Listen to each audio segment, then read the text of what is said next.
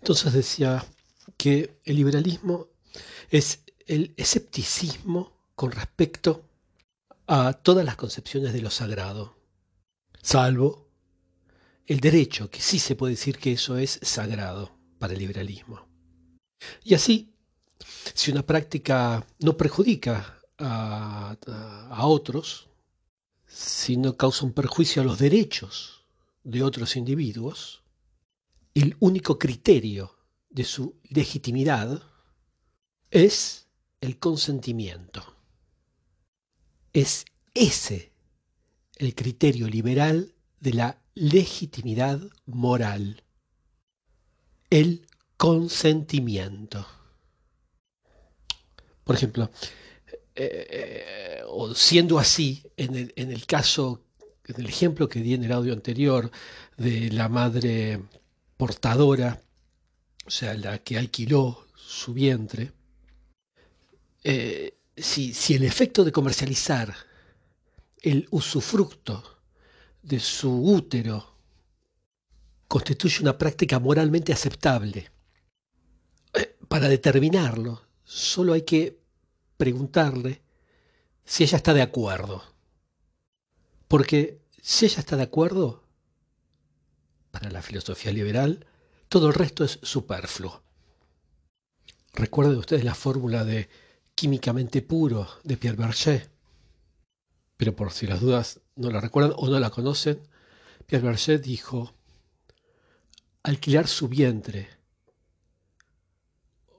eh, para hacer un chico o alquilar sus brazos para trabajar en una fábrica o para que funcione la fábrica, ¿qué diferencia hay? Se podría decir también o alquilarse uno las horas necesarias en el trabajo. ¿Qué diferencia hay? ¿Y qué diferencia? Porque en un, en un digamos, una programación liberal, toda cuestión de legitimidad es automáticamente convertida en una cuestión de libertad. O sea, lo que vuelve una práctica, legítima o ilegítima no es saber si ella responde a ciertos criterios del, del bien. Es solamente saber si esa práctica está consentida.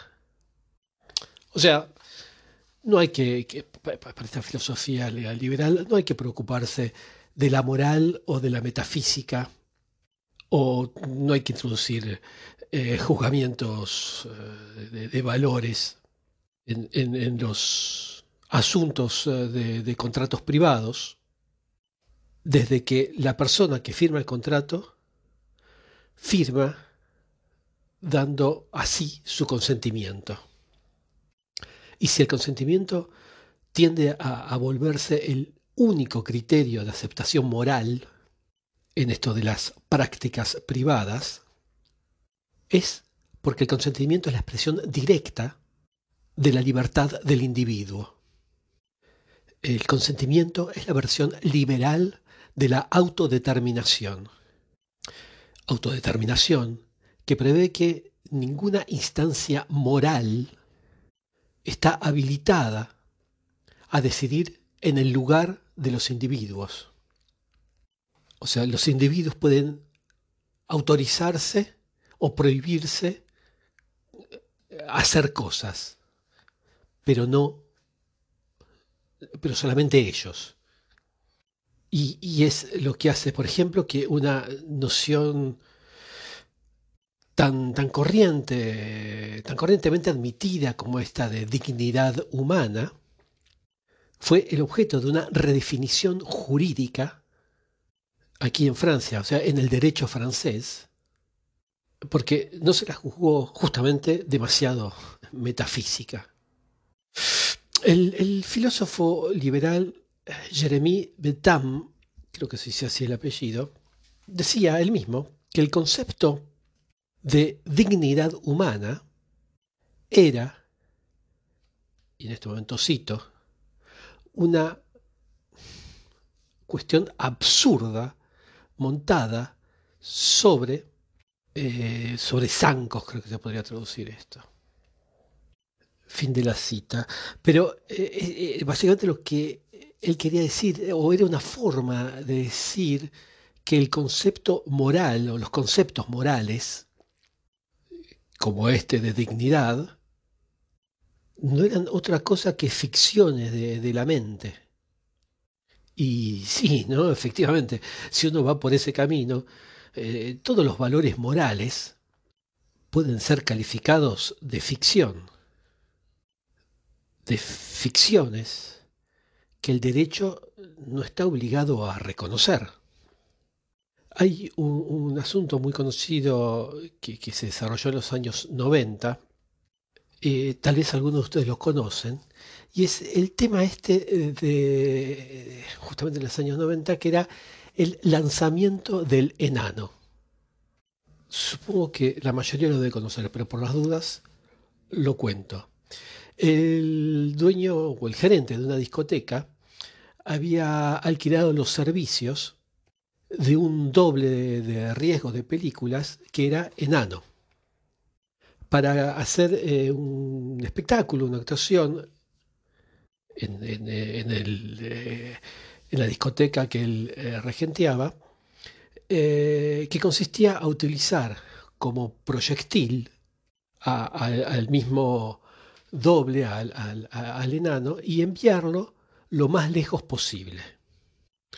El caso es que el alcalde de la comuna pronunció eh, o redactó un, un, ah, decreto, me sale, bueno, prohibió eh, esta atracción. Y explicaba que esto constituía un atentado al principio de dignidad humana. Pero el problema es que eh, el, concernido directamente, o sea, el, enano, el, que era doble de riesgo en, películas y que, era, y que era un acróbata, no estaba para nada, absolutamente para nada de acuerdo con esta decisión. Porque para él, como lo explicó, se trataba de una actividad profesional como cualquier otra. Y él decía que no tenían ningún derecho de prohibirle de disponer de su cuerpo como a él le parecía. A partir de ahí hubo varias peripecias jurídicas que terminó en que el Consejo de Estado le dio la razón al alcalde. Pero no por atentado a la dignidad humana, sino por desorden público o atentado al orden público, más exactamente, si traduzco bien del inglés. Esto, para los que quieren buscar en Google, eh, fue del 27 de octubre de 1995, en donde el Consejo, de Estado se pronuncia las conclusiones por Patrick Friedman, eh, eh, bla, bla, bla, bla, bla, bla. El caso es que, bueno, en esta sentencia, estimaba que la dignidad humana es un componente del orden público. Y bueno, se estarán preguntando cuál es el interés de esta anécdota que les cuento. Más allá de, del aspecto, de todas las aristas que tiene entre cómicas y extrañas y originales. Pero para lo que estamos hablando, para la línea que venía hablando, es que pone en evidencia la febrilidad del derecho cuando se trata, eh, cuando el derecho trata de estatuar, de mm, eh, cuando eh, el derecho trata de reglamentar sobre las cuestiones de orden moral. Y, dado que no se puede fundar una decisión de justicia sobre la única base del concepto de dignidad humana, era necesario encontrar un motivo jurídico independiente de toda consideración moral. En este caso, el, desorden de orden público, el ataque al orden público. Porque evocar eh, el atentado a la dignidad humana, eh, invocar el deshonor o el, envilecimiento, la degradación, que, que quieran o no, era invocar la moral, era invocar una cierta concepción del bien y del mal. Y si será el caso, qué mejor que, los que el que estaba concernido en el tema, que estaba el, más interesado, el, más metido, sería el mejor habilitado para decir si estaba bien o si estaba mal. ¿Quién es más que los, que, los, que, los interesados, que los principales de la, de la actividad, están legitimados a, establecer qué es una deshonra o, algo degradante. Y si tal vez para otros eh, hay una práctica que es eh, degradante realmente, ¿quién puede decretar que no tienen derecho de consentir a esa práctica? que no tienen derecho a ejercerla. El derecho liberal es la posibilidad de consentir a su propia degradación. Y cuando comprendimos esto, comprendemos hasta qué punto la ética del liberalismo es una ética del consentimiento y no una ética de valores. Y en ese momento todo tiene un sentido. Todo se ilumina.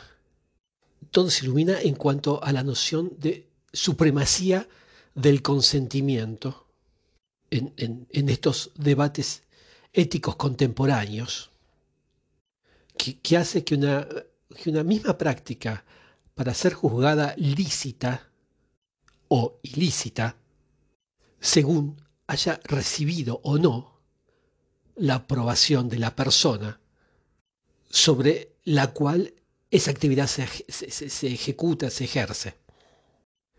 Sobre la cuestión del consentimiento, y, para mostrar eh, en qué esta noción eh, filosófica trae, trae problemas, es necesario de convocar aquí un concepto absolutamente decisivo y es el concepto de alienación.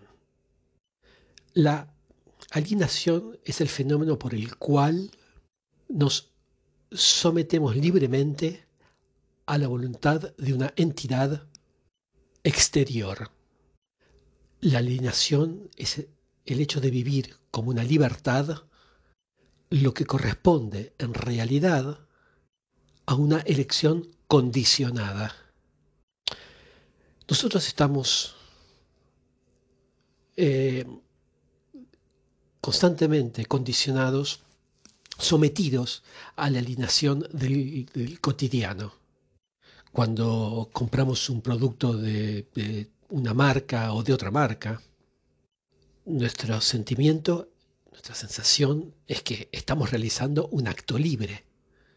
Nadie nos está obligando a tomar esa elección. Nosotros lo hacemos libremente y con conciencia. El, objetivo de una marca no es el de imponerse a nuestra voluntad. El objetivo de una marca es que sea nuestra voluntad la que se impone a nuestra conciencia. Es hacer una suerte de que sea, seamos nosotros que seamos los demandantes.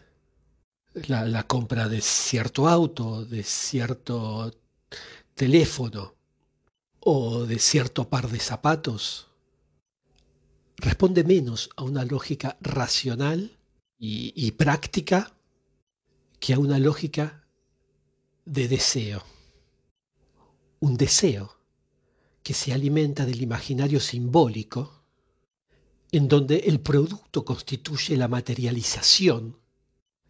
Porque cuando uno compra un producto, no, no compra un producto, uno compra el imaginario simbólico que ese producto habrá sabido crear, tiene que, bueno, tiene que haber creado. Uno compra el sueño que el producto transforma en realidad. Una marca de, autos no vende autos, vende una experiencia de libertad o, vende sensaciones, un estatus, una identidad. Una marca de zapatos no vende zapatos, vende la situación en la que esos zapatos van a ser utilizados. Vende una proyección imaginaria.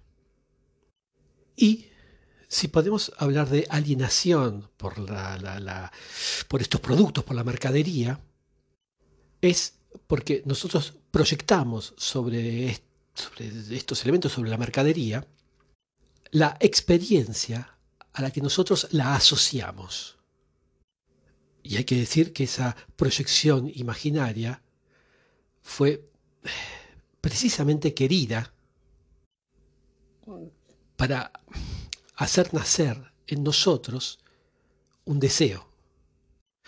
La alienación es la creación de, un velo imaginario alrededor nuestro, de nuestra mente, con el objetivo de orientar nuestro deseo en, en una dirección particular, específica.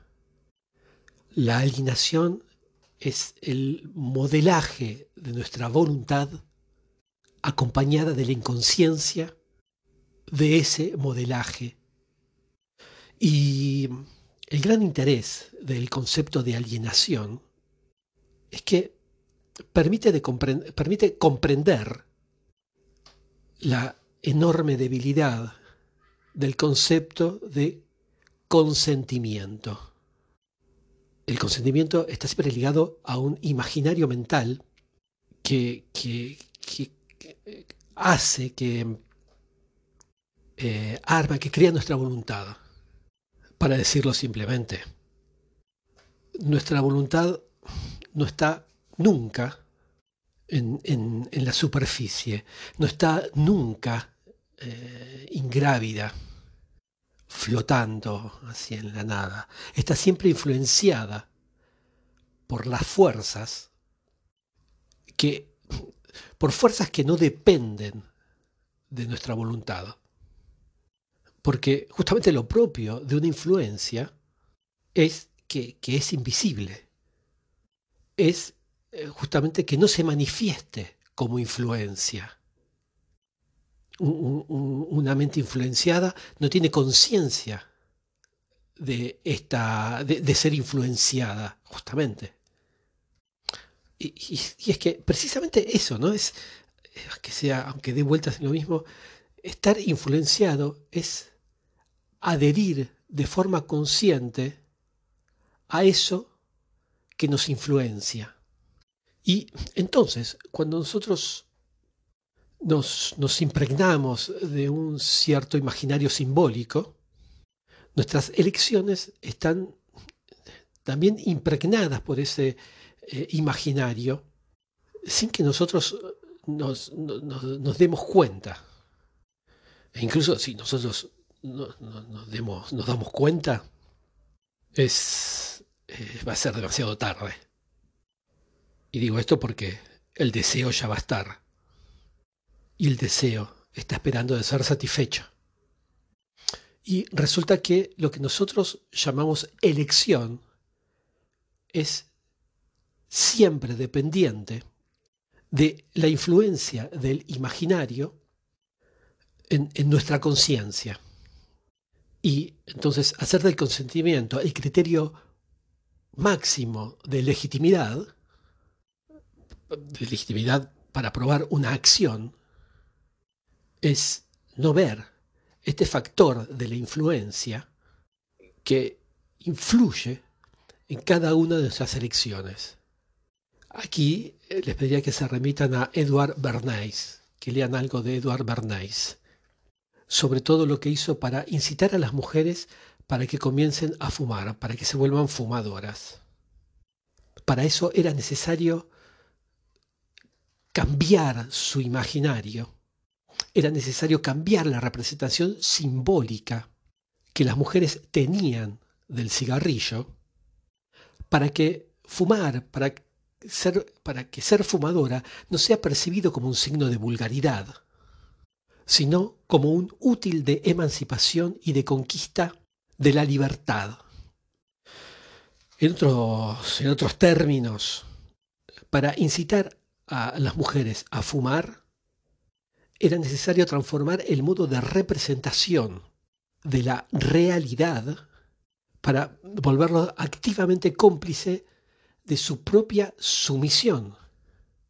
Y si podemos calificar la estrategia de Edward Bernays de alienación, es justamente en la medida en que esta estrategia no se apoyaba en, en la limitación, en la restricción, no se apoyaba en la fuerza, sino en la creación de un deseo. O sea, quiero decir, en la creación de, una, de un impulso interior. Porque cuando una industria quiere crear una nueva, un nuevo hábito de comportamiento, no, no envía a la Armada para que nosotros obedezcamos. Lo que hace es lanzar una moda.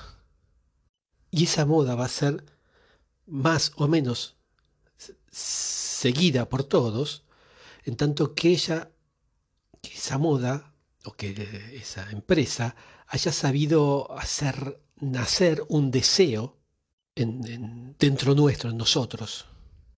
Lo que muestra bien claramente que hablar de libertad no tiene ningún sentido, en tanto que eh, previamente no, está definido el contexto de influencia que orienta nuestra libertad. Porque en ausencia de este trabajo, podemos meter eh, abajo de, la palabra libertad todo lo que resulta de un trabajo de, manipulación eh, bien hecho, bien llevado adelante. El mejor de los manipuladores es aquel que nos conduce a elegir libremente lo que tenía por objetivo inicial, lo que él tenía por objetivo inicial, de, hacernos eh, elegir, de que sea nuestra elección. El mejor de los manipuladores es ese que, te persuade de que vos sos libre de, eh, a los deseos que él metió dentro tuyo. Y en ese caso, ¿de qué vale el consentimiento? ¿De qué vale nuestro consentimiento? ¿De qué vale un consentimiento de alguien que estuvo, que está condicionado a consentir? Lo que leía Michea es que él eh, remarca que este análisis crítico del concepto de libertad está totalmente ausente dentro de la programación, dentro de lo que tienen en la cabeza los liberales, de esa línea filosófica liberal.